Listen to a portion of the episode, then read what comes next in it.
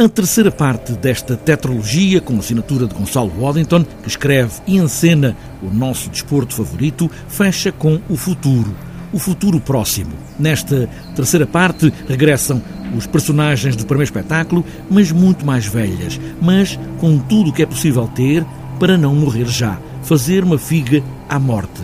Mas, estando mais velhos, algo correu mal. Não era suposto. No caso deles, se o projeto inicial era a criação de uma nova espécie ou deixar uma receita com a nova espécie, na verdade, todo o conhecimento científico também os ajudou a que neste momento tenham uma idade certamente indefinida, para quem estiver agora a ver hum, estes atores no palco.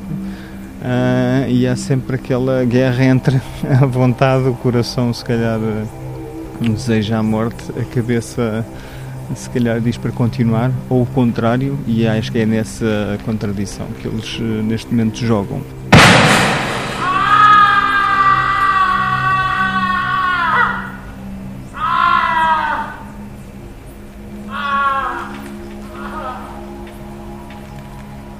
O objetivo neste momento para estes velhos, muito velhos, é perceber como e onde falharam.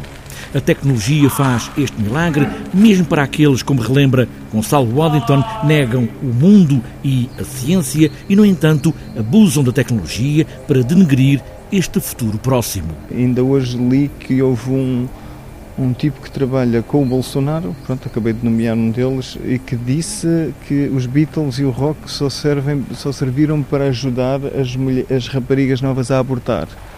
Portanto, e essas pessoas dizem isso e escrevem isso no Twitter e utilizam tecnologia de ponta que eles, ou seja, a negação total da ciência por parte de, de, Malta, não é, que está rodeada dos evangélicos e do terra plana e porque o rock and roll faz mal à cabeça, mas utilizam as coisas mais tecnológicas para fazer passar a sua mensagem. Onde é que falharam? Não percebem, mas se conseguirem, podem preparar-se para o suicídio coletivo, medicamente assistido, o derradeiro passo para a eternidade.